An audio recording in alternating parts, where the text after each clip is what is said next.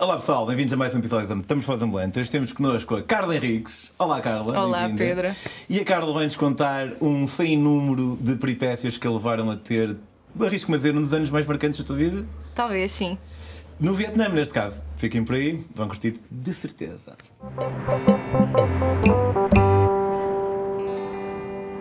Olá Carla, Olá Pedro. como está? Bem, tu. Estou um bocadinho triste. Porquê? Ah, não, não estou nada, mas, ah, mas ah, nunca te ocorre responder assim de uma forma mais. tu respondes sempre está tudo bem, mesmo que não esteja tudo bem contigo. Não. Por acaso, só te conheci há um minuto, mas não parece ser. Parece-me ter tipo pessoa que diz, pá, está bem fodida, mas não. E pá, já não dizia mais neira, não estamos falando para aí há 10 episódios. Mas pronto, não, não tem mal, não tem mal. Não. As pessoas às vezes não reagem bem quando dizes a verdade. Está tudo bem, não. Não. Porque tu tens uma Minha série vida dá uma programas, não é? Tipo, tu, o programa é infere tudo, infere tudo bem, recebe fim tudo e contigo. Exato. E- mas nem sempre, nem sempre. Nem sempre as pessoas estão bem, não é? Não, Mas- acontece. Tu não estás bem hoje. Não, estou estou fixe, por acaso. Eh, Felizmente fui, fui abençoado com eh, uma, uma estabilidade de humor bastante fixe. E hum, em viagem. eh, sabes que eu senti o período, se calhar a altura em que eu tive um bocadinho menos bem, era, foi antes de ir à minha primeira grande viagem. Eu sempre fui um bocadinho assolado por alguma angústia de morte. Tipo aquela cena de, ai, vou morrer. ah", sabes? Aquele peso no peito. Sim.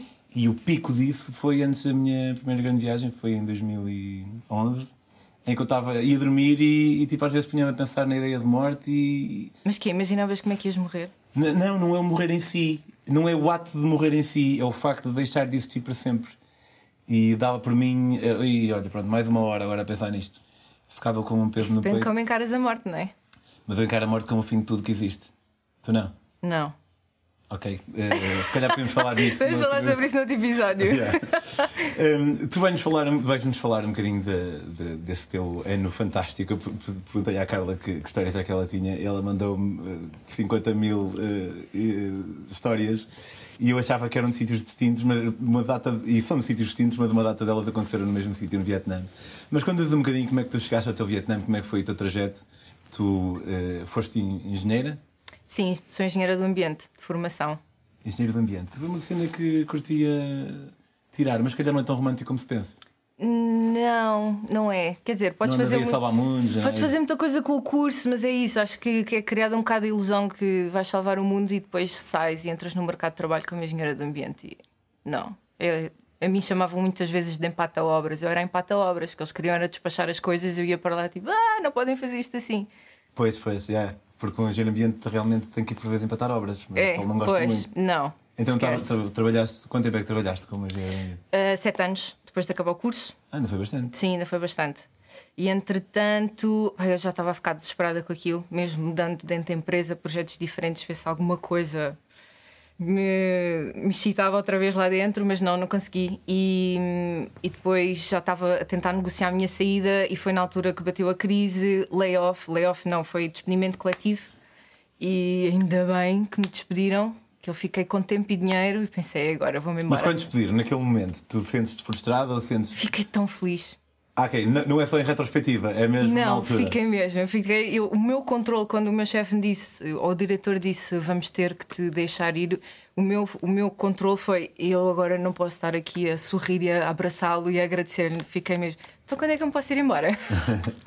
Fiquei mesmo contente de ir embora. E nessa Mas altura já, já tinhas algum plano de fazer uma grande viagem? Ou era uma cena que ias adiante? Sempre foi qualquer coisa que ficou, que eu sempre fiz, sempre fiz viagens, sempre tinha feito os interrails, sempre, sempre tinha andado em, em macacadas a vida fora e sempre pensei que gostava de viajar. Na altura também fazia muito couchsurfing, recebia muita gente em casa. Em Lisboa. Em Lisboa, sabes? As pessoas contam-te histórias e o bichinho vai crescendo, crescendo. E eu, ah, também quero.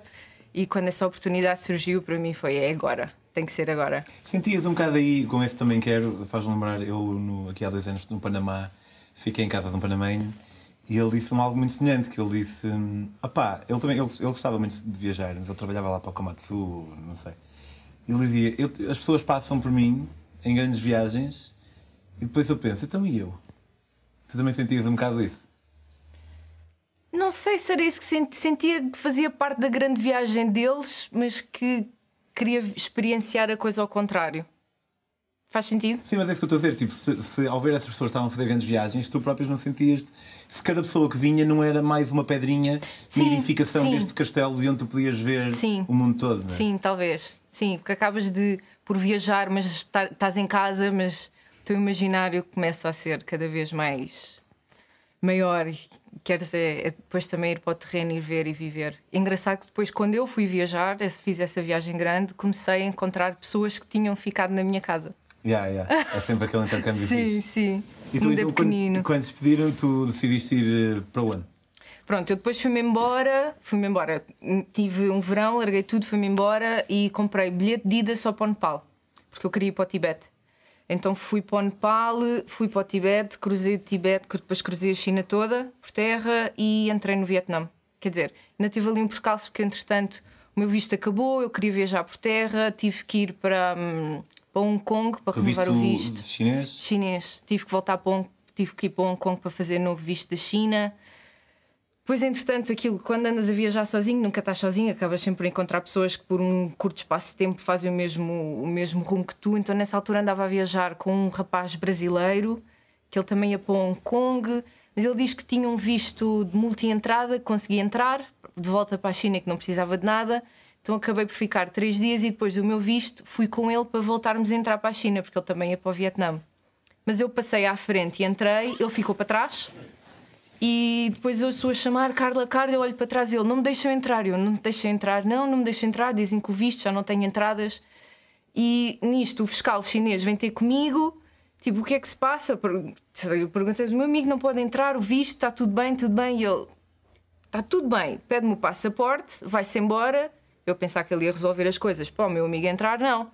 Cancelou-me, foi a minha entrada e tive que voltar para Ai. Hong Kong. Tipo, pronto, agora já podes ir ter com o teu amigo. Eu, não! Não queria! Não, eu não quero voltar para Hong Kong, eu quero ficar na China. Ai não, agora não podes ficar, agora tens que sair e depois daqui a 48 horas podes voltar a entrar. Eu, não, isto não está a acontecer.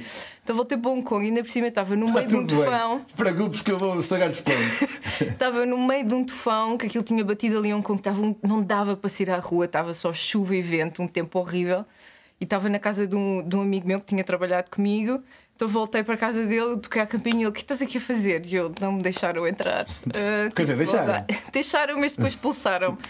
Pronto, então finalmente depois consegui entrar na China. Fui para o Vietnã, comecei a fazer o norte até que cheguei a um sítio que foi Phou Nha, que é um O sítio. teu, desculpa, o teu objetivo era atravessar o Vietnã, ir para o Camboja? Ou... Eu, eu Ou nunca tive, sim, eu nunca tive assim grandes, grandes planos, porque eu depois também comecei a viajar cada vez com mais calma. Às vezes era quase que ao passaporte, ai, meu visto acaba daqui a três dias, tenho que ir embora rapidamente. Ia-me perdendo ali um bocado, mas sempre fui andando muito onde é que é a próxima fronteira, para cima, para baixo, para o lado. Sempre tentei evitar de apanhar aviões, acabei sempre por ir, eh, por ir por terra e o tempo assim foi passando. Tanto que o meu objetivo quando eu saí era seis meses de volta ao mundo, vou conseguir ver tudo. Não, não saí da Ásia, não consegui. Eu andava nisto. E, Pois, eh, eu sabes que eu eh, às vezes tenho, penso nisso e tem a ver com o estilo das pessoas, não é? E, e eu não fico semanas no mesmo sítio, nunca. E hum, pá, não acho que, que haja estilos, assumindo que eh, os estilos são todos sustentáveis, vamos imaginar que eram, não acho que haja estilos melhores que outros, mas, mas admiro um bocado o pessoal que não, tá, não, não, não se preocupa tanto em, em- em avançar. Mas eu fico uma semana no, no mesmo sítio. ficas nervoso. Yeah, pá, não é, sim, sim, não é nervoso. Achas que estás a perder eh, qualquer coisa melhor noutro sítio qualquer? Não é qualquer coisa melhor noutro sítio qualquer. É qualquer coisa noutro sítio qualquer. Nem que seja pior. Percebes? Tipo. eh, e e- não, não te vou dizer, obviamente, que, que sinto que uma, eu posso dar uma semana em Nova Iorque e não conheço Nova Iorque. porque Nova Iorque é, Claro. é uma cidade muito vasta. Portanto, não, não teria essa arrogância de dizer, pá, para mim uma semana chega para conhecer tudo o que quero. Não, só às vezes sinto a necessidade de avançar. Eh, mas há pessoas como tu que, que estão, que, que estão ao contrário e que realmente vão andando com todo o tempo do mundo. Pá, de- depende, quer dizer, também já fiz viagens em que. Quer dizer, não, mas eu geralmente quando vou assim para um país, pelo menos um mês, gosto de ficar só para andar eh, por lá. Sim, eu gosto de viajar com calma. Agora que estou a pensar nisso, sim, gosto muito de viajar com calma. Eu imagino, o sítio onde fiquei mais tempo, o país onde fiquei mais tempo, tirando os países onde vivi, foi a Nigéria. Estive lá dois meses e epá, já tive a felicidade de ter estado em quase 100 países. O país que eu do qual eu menos gostei na minha vida foi a Nigéria, que foi o país onde eu fiquei mais tempo. Pá, Então tu- é esse o teu trauma, se calhar. se calhar, não sei. Mas, Tens que ir ficar tempo num sítio que gostes, se calhar. Ah, yeah, tenho, tenho que experimentar. Mas pronto, foi, foi, foste avançando pelo. Pronto, eu depois fui andando pelo Vietnã até que cheguei a um sítio que é Phou Nha, que aquilo estava na altura, agora acho que já está mais dentro do, do roteiro normal, mas na altura estava muito fora do roteiro, que há lá um parque natural gigante, cheio de grutas, tem umas grutas lindíssimas. Aquilo na altura era muito difícil de ir lá, porque havia um autocarro que parava à beira da estrada na cidade mais próxima, que ainda é para aí uma hora, e o autocarro parava lá às três da manhã, depois tinha que se arranjar alguém que tivesse uma mota durante a meia da noite, nos levasse para Nha, e chegavas lá de manhã ainda não estava nada aberto. Bem, seja como for, eu decidi fazer isso. E cheguei a Nha, havia um hostel na altura, não havia lá mais nada. E eu fiquei lá uns dias, adorei o sítio, a zona, aquilo parece um Jurassic Park, assim, aquelas coisas que se vê em todos os filmes. Os filmes todos, sei lá, o Peter Pan, o Kong, aquilo foi tudo filmado lá naquela zona. Aquilo Ok. é mesmo tirado do imaginário, assim, uma coisa, é, lou- é de loucos. Pronto, eu fui para lá e fiquei lá três ou quatro dias e depois o meu objetivo era ir embora.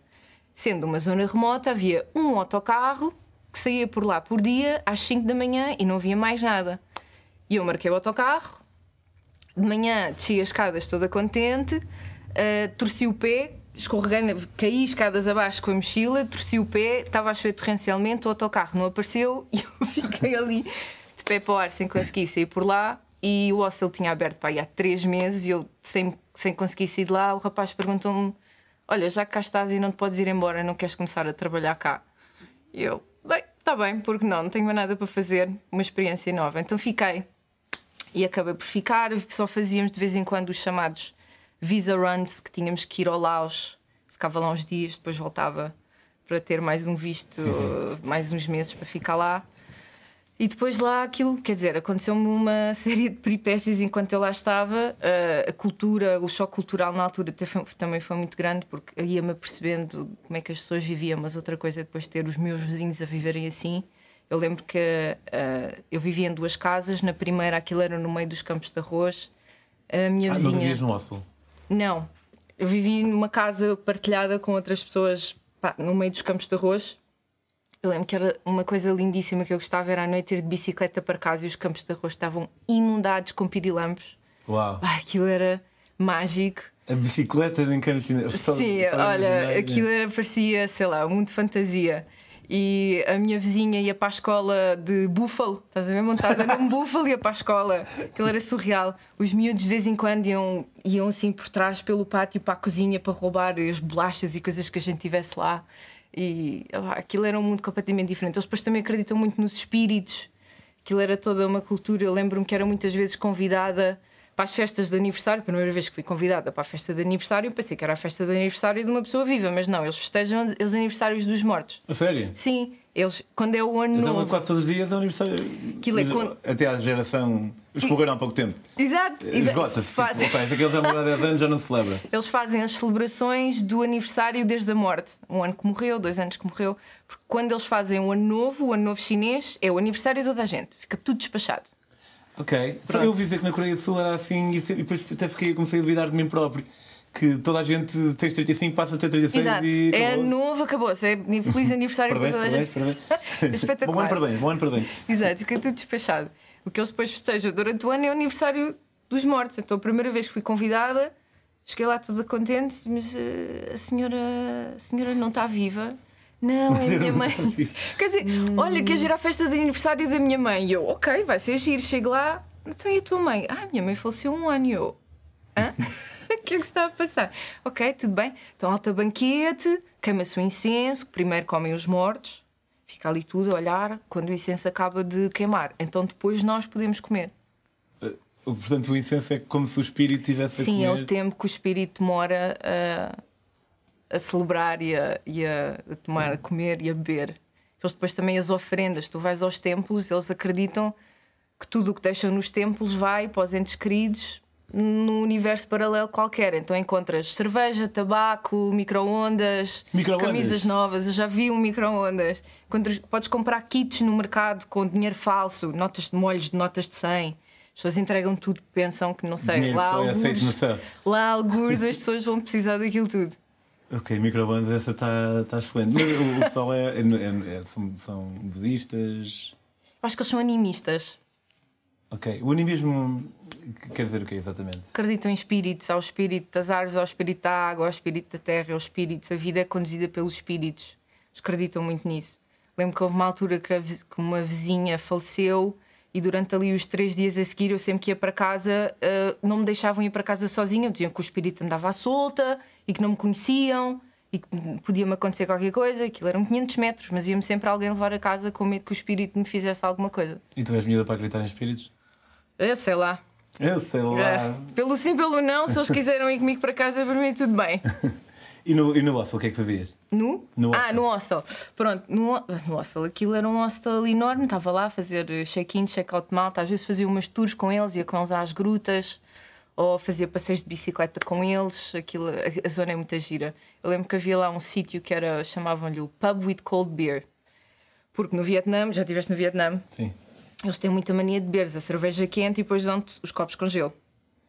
Uh, eu, isso foi, aconteceu muito no Laos, no Vietnã não, não me lembro de acontecer. Mas... Então, pronto, lá eles também fazem. Dão-te a cerveja quente e depois tu tens é o copo com gelo. E aquilo era o único sítio que a senhora tinha uma arca e a cerveja vinha efetivamente fria. Então era o pub with cold beer, que era no meio do nada. Um pub que distingue por ter cerveja fria. Sim, okay. sim, no meio do nada. E era espetacular. Eu lembro que no, no Laos, quando estava, estava em couchsurfing, em Vientiane, e pá, fomos sair e o pessoal bebia cerveja com gelo, mas a cerveja até vinha fria. Só que eles punham gelo na mesma. Pá, e eu depois me armar minha ocidental, tipo, não, eu cerveja com gelo, man. Isso é bem fleio. e o pessoal estava sempre a mandar penaltis, sempre a mandar penaltis. Pá, apanhei uma carroça Uh, o dobro da deles, porque imagina, cada copinho, um, eles punham um cubo de gelo, era metade da cerveja. Claro, aquilo diluía, não era? E pois, partilhavam. E aqui o Tugazito, segundo, o segundo dia já, já me comecei a meter gelo. Mas uh, realmente. Uh, e vinho com, vinho com gelo também, não, isso já não me lembro de, de ver lá. Mas era, havia um hostel onde tu trabalhavas. Certo. E havia o pub também. A relação com o pessoal lá, como é que era? Era ótimo. Apesar de, quer dizer, as diferenças culturais eram muitas, às vezes até demais, assim, com pequeninas coisas. Eu lembro-me dos casamentos, fui convidada para 500 casamentos. A eles fazia-lhes muita confusão que eu, com a idade que tinha, estava solteira, não estava casada já não era virgem, aquilo para eles era. Não fazia... tu dizias, olha, uh, está chocada por, por eu estar, estar solteira. Não sou virgem, caralho. Aquilo era, era chocante para eles, estás a ver? O que eles faziam era começavam ali nos namoricos, eventualmente ela engravidava e pronto, depois tinham que casar. E ela depois era lá da aldeia a 300 km, fosse o que fosse, mas tinha que vir viver para a casa dela. Então os casamentos que duravam meia hora era os homens enfrascarem-se assim rapidíssimo. Os casamentos duravam meia hora? Vá, uma hora. Mas era eles a, a enfrascarem-se em karaoke com mais altos berros e ela a chorar babirranho porque ia deixar a família, porque aquilo era o maior caos. Mas pronto, para nós era engraçadíssimo. Ficávamos lá, sentávamos, tudo aos chados de cerveja, ah, karaoke está feito. Bah, agora tenho que ir trabalhar. Tudo para casa. tudo para casa, sim. E eu lembro, por exemplo, também houve uma coisa muito curiosa porque aquilo era um bocado isolado, não havia muita coisa. Então lá, às vezes no hostel vendíamos coisas que não era fácil de encontrar, como sei lá, protetor solar e tínhamos tampões para as mulheres. E uma vez estávamos a limpar lá a recepção e havia lá a caixa com os tampões e a rapariga vietnamita que trabalhava comigo na recepção estava muito curiosa para saber o que era aquilo. E veio com a caixa ter comigo, tipo, que é isto? E eu a tentar-lhe explicar muito educadamente: olha, quando as mulheres estão com a menstruação, se quiseres ir para a água, ela, então, mas estás com a menstruação, não vais para a água. Eu, então, mas podes querer ir à água. Não, não vais. Eu, então, pensando que vais querer ir à água, utilizas isto. E ela, mas isto. E eu, sim. E ela ficou em choque, agarra naquilo, vai correr para a cozinha. E eu, passado de 5 segundos, só esse gargalhadas. Havia lá atrás que elas não faziam ideia que aquilo existia, como é que era usado e ficaram: oh, Meu Deus, o que é que esta gente anda a fazer? Estranhíssimo. aqui a meter coisas. Exato. Imagina. Que nem imagino o que aquelas vezes pensavam. Mas, mas foste estabelecendo uma rede de, de amigos vietnamitas? Sim, sim, grande. E no hostel, eh, portanto, então tinhas esses teus amigos eh, vietnamitas, é uma cena que me fascina um bocado. Malta que vive em Ossos, encontramos vários ocidentais muito fora. É o quão transitório tudo é, né? Tipo, tu estás sempre a ver malta, se calhar até uma noite em que em que daste bem, bem com alguém ou, e vão embora ou duas ou uma semana até e depois e depois vão embora, yeah. Sim, mas isso habituas-te, quer dizer, enquanto andas a viajar, isso acontece constantemente. Conheces pessoas, como tens mais conexão que outras, mas eventualmente é tudo transitório. É tipo, tchau, acabou. Sabes, eu acho que isso é, é, de certa forma, eu adoro, para mim, o, o, que faz com que a vida mais vale a pena são as relações interpessoais que nós certo. criamos uns com os outros. E podem ser relações daquelas pá, pessoas que se conhecem e se apaixonam e duram para sempre, mas às vezes também são. Há uma certa beleza nas, em algumas relações que nós eh, criamos em viagem, porque tu tens a certeza, tanto quanto se pode ser, ter a certeza de alguma coisa, porque não se pode ter realmente a certeza de quase nada mas tenho a certeza que nunca mais vais ver aquela pessoa. Mas no entanto, aquele momento que vocês partilharam foi bonito mesmo. E fica para sempre. Já. Yeah. E pá, mesmo que tu não vais morrer, não é? Mas, mas fica para sempre enquanto durar, como dizia, não sei se era veríssimo, que o amor seja eterno enquanto dure, nem que esse amor, digo agora eu, que seja certo. de fraternidade e, e, não romântico. Um, mas em relação aos teus amigos vietnamitas, tu sentes, essas barreiras culturais por vezes transformavam-se em momentos mais de desconforto ou era uma cena que ia que conseguia. Porque, eu pergunto isto porquê? Eu, eh, especialmente por nunca ter ficado em nenhum sítio tanto tempo, eh, acabo por ter uma visão um bocado enviesada das coisas. Certo. E eu lembro-me quando estava na minha viagem da África, fiz uma viagem grande em África, e estava no Benin. E estava lá numa praia, que era altamente, e estava a falar com, com o pessoal, e depois o pessoal foi badando, e no final fiquei com uma francesa. E ela disse-me algo que nunca mais esqueci. Ela disse: De que é que tu achas? Eu, pá, curto bem, o pessoal é bem fixe. E ela disse: Yeah, e o pessoal é fixe, mas tu só vês o melhor. Porque tu vais passando quando tu vives cá e se calhar no Vietnã não é assim, porque no, na Ásia generalizar algo à Ásia é, é muito arriscado, mas eu vou fazê-lo. Uh, mas se calhar na Ásia o pessoal tende a ser mais tímido que em África, portanto se calhar não te aparecem em casa sem bater à porta. Um, mas quem diz este comportamento, por exemplo, que acontece em África, é super normal, a pessoa aparecer em casa sem bater à porta. E eu, pessoalmente, considero-me uma pessoa bastante sociável e na boa, mas pá, yeah, curto que me avisem, porque posso querer estar um bocado naquela, sozinho, uh, ou neste caso com a minha esposa, ou seja o que foi. Mas tu tinhas, tinhas algum tipo desse, desse tipo de, de diferenças culturais por vezes incomodavam um bocado? Às vezes, sim, eles às vezes uma coisa que eu notava, por exemplo, é que eles são uh, brutalmente honestos. E às vezes nós não estamos habituados a isso, mas eles eram capazes de, se tu um dia viesses, uh, sei lá, eles não gostavam da tua roupa, ou que estás mais gordo, mais magro, eles diziam-te na tua cara: estás feio hoje, cheiras mal, estás gordo. Mas assim, tu até ficas. Hã? Cheiras mal, estás gordo. o quê? Não, assim, às vezes era assim, sei lá, uh, são assim muito muito frontais, às vezes até demais. Não fazem por mal, mas há pessoas que nem gostam dos vietnamitas por causa disso. Que eles conseguem ser mesmo brutos, até tu ultrapassares ali, até eles uh, passares ali aquela barreira e eles ficarem mais afáveis contigo, às vezes não é fácil.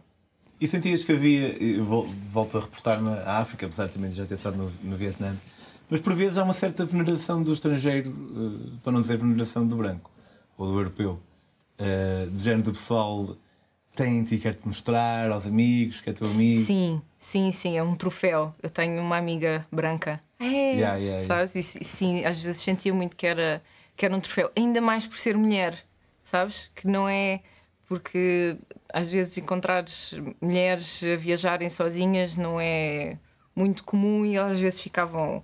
Sentia o encanto das, das raparigas, que às vezes, às vezes sentia que elas, sei lá, também no imaginário delas gostavam de viver um bocadinho da minha vida, mas sabiam que não iam conseguir, então ficavam contentes de me ter por perto, ou se eu lhes dava atenção, elas ficavam contentes quase de me ver como amiga. E depois os homens também, porque, porque sim. Porque entrar uma foto? sim, lembro, constantemente. Lembro-me de estar na, em Nova Delhi com a Graciete, minha esposa, que era a minha namorada na altura, e estávamos com a Sofia também. E uh, uma amiga minha de Torres Novas. E, e o pessoal vinha sempre. A Graciela tem olhos azuis, é loura. Pá, se nós situamos na Índia, ela é ainda mais. E o pessoal pedia-nos para tirar fotos. E há uma vez em que pedem para tirar fotos a minha, a Graciete e um gajo. E a Sofia eh, estava a ver o amigo a tirar a foto e disse: Olha, ele na foto cortou-te. Eu tive na partida da foto, mas eu só a Graciete e amigo. Mas tu no Vietnã, eh, falando em mulheres a viajar, tu foste a, a primeira mulher portuguesa a ir à maior gruta do mundo. Sim, é verdade. Tive uma sorte, porque aquilo é um, há uma empresa única que faz essas expedições, que é a Oxalis, E na altura, agora não sei como é que aquilo está, as expedições eram de 7 dias e aquilo estava tudo fully booked até Sete um dias ano. dentro de uma gruta. Pois é, maior do mundo. Aquilo era uh, até um ano de antecedência, estava tudo cheio, era impossível teres lugar para fazeres aquela expedição. E eu estava lá a viver e tive a sorte, na altura há lá umas ilhas no norte que aquilo está constantemente em disputa entre o Vietnã e a China. Havia um senhor chinês que vinha para a expedição e na altura os conflitos estavam mais acesos e barraram-no, ele não conseguiu entrar no Vietnã. Então ligaram-me três dias antes a dizer: Temos uma vaga na expedição, queres ir? E eu, quero sim! Então fui fazer a expedição, depois aquilo no briefing eu cheguei lá, aquilo iam oito pessoas por cada expedição, para cada oito clientes tinham ah, dois rangers do parque, tinham dois ingleses do British Cave Association, tinham dois guias vietnamitas e tinham quase 30 ahm, carregadores para levar Então era mesmo uma expedição, não era um tour. não, era mesmo, mesmo expedição. Que aquilo depois lá dentro, acampavas lá dentro, não tinhas nada, eles tinham que levar a comida, a água. Nós levávamos só as nossas coisas, carregávamos durante o dia, o mínimo essencial, mas era mesmo expedição à séria. Tinhas que fazer dois dias a caminhar pela selva até chegar à gruta, depois dormias lá na gruta e depois vinhas mais, vinhas mais dois dias a caminhar para fora. Ok, mas dentro da gruta quanto tempo é que andavas? Dois, quatro, cinco, três dias. Dois dias, três dias na gruta e depois dois mais dias dois para dias voltar. para voltar. E a gruta, mas n- tinha uma espécie de clarabóias naturais? Como é que... Tinha, aquilo era, eles chamam-lhe as uh, doorlines, que são duas, duas partes que abateram. Uh, então, nesses dois pontos, tinhas luz a entrar na gruta. Doline. Sim. Porque em português é dolina, Ah, então. que é o, o que se fala no México dos cenotes. Os cenotes. O cenote é dolina em Então, português. pronto, é isso. Então, Dolinas. não sabia que era Doline em, Pronto. em inglês. Uh, sim, e eles andaram, eles sabiam que havia para ali qualquer coisa na- no meio da selva e andavam a tentar sobrevoar e fizeram muitas expedições para descobrir a gruta. Só que eles iam só, andavam uns dias na selva, depois tinham que voltar. E foi um senhor que era meu vizinho, por acaso, que uns anos antes foi à caça para lá, para dentro do parque, e depois caiu uma tempestade. E ele foi-se abrigar, abrigar e viu um buraco e espreitou lá para dentro e pensou: hum, Isto é estranho. isto é, parece fundo. E, mas não entrou e depois saiu é que lhes disse e depois amputou-lhes o caminho e quando os gajos da British Cave Association foram lá para dentro ficaram malucos com aquilo. Então foi, não foi descoberto assim há tanto tempo. Não, acho que aquilo foi descoberto em 2010, qualquer coisa assim. E tu penetras numa gruta ou é, disseste que eh, Aquilo tu passas penetras numa gruta? Penetras tipo numa montanha ou é debaixo da terra? é de baixo, aquilo tu entra, a entrada é pequeníssima. Eu bati com a cabeça a entrar na maior gruta do mundo, que é ridículo, que é ridículo. Mas aquilo tu entras, fazes uma descida enorme, já em corda, a fazer rapel lá mesmo para baixo, e a partir do momento em que chegas lá abaixo, aquilo é, aquilo é enorme. Eles dão sempre o exemplo que podes girar o Empire State Building dentro da gruta e não tocas em lado nenhum. Aquilo é enorme, enorme, gigante.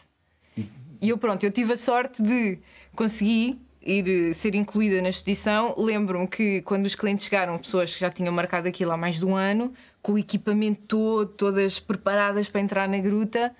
E eu apareço lá acabadinha de sair do hostel, de chinelo e calção, olham para mim, és tu? És tu que vais fazer isto? Eles, eles- no último dia nós falámos sobre isso, porque eles, eles depois disseram que quando olharam para mim no primeiro dia pensaram nós estamos tramados que ela vai atrasar isto tudo, nós não vamos, vamos conseguir chegar à gruta, parece-me esta miúda aqui de chinelos, não está nada preparada. Mas pronto, eu fiz e consegui e fiquei Nice. super contente. E quando é que voltaste do Vietnã, finalmente? Depois O que é que deu? É- basei. Qual é foi o clique que deu? Pá, o visto. chega, estou aqui há um ano. Não, já, na altura já ia fazer seis meses que lá estava e e estava na altura. Senti que queria viajar mais um bocado. E depois, entretanto, fui, voltei outra vez porque ia ser o ano novo chinês. Toda a gente dizia: tens que voltar, tens que voltar, e a festa é espetacular. Então voltei para festejar o ano novo chinês lá com eles. E depois voltaram-me a oferecer trabalho no hostel e eu acabei por ficar mais três meses, que eram os três meses de visto. Pronto, foi isso. Nice. Olha, muito obrigado pela, pela Obrigado, tua eu. partilha. Uh, diz aí ao pessoal onde é que te pode seguir nestes mundos virtuais. Bem, eu não. Não Não, tenho, não tenho blog, eu sou horrível, não, não, Nem Instagram, nem- Tenho Instagram, tenho Instagram. É, uh, Carla S. Henriques, tudo junto. Exato, olha, fixe. Uh, quanto a nós, meus caros, vemos para a semana. Se gostaram deste episódio, não se esqueçam de subscrever o canal. Podem apoiar a Metamorfose também em patreon.com barra Metamorfose. Começa com os míseros 2 dólares por mês. Outra forma de apoiar a Metamorfose Ambulante é comprando os meus livros. Há deles de viagens em África, de viagem na Ásia. Este é o meu mais recente, que é uma viagem do Panamá ao México à boleia. Tinha dois objetivos, não gastar dinheiro em eh, dormida nem em transporte, então tinha que fazer tudo à boleia. E eh, costumas andar à boleia. Sim. é fixe que uma pessoa acaba por ter uma perspectiva mais profunda. Sim, né? sim. E eu digo muito, e é verdade, tipo, as pessoas, como estamos, sabem que nunca mais nos vão ver, e às vezes contam-nos coisas que se calhar não contavam melhor a É mim. verdade. E permite-nos ter ali um mergulho mais profundo na cultura. Terapia on wheels. Terapia, e eu, eu sabes que eu fui psicólogo e, eh, noutra vida, mas nesta vida. E acho que às vezes as pessoas sentem um bocado isso e contam-me cenas desde. Opa, assim, o mais, mais íntimo foi um gajo a contar-me que era impotente. Eu, yeah, porque é que este me está a contar isto? Mas ok. Um, está aqui tudo, pessoal. Uh, não, não a cena de impotência, isso é, isso é outra coisa. Um, subscrevam o canal, vemos para a semana e nós vemos daqui a umas semanas que a Carla ainda voltará para contar uma aventura sua no Sahara. Tchau, tchau. Até para a semana.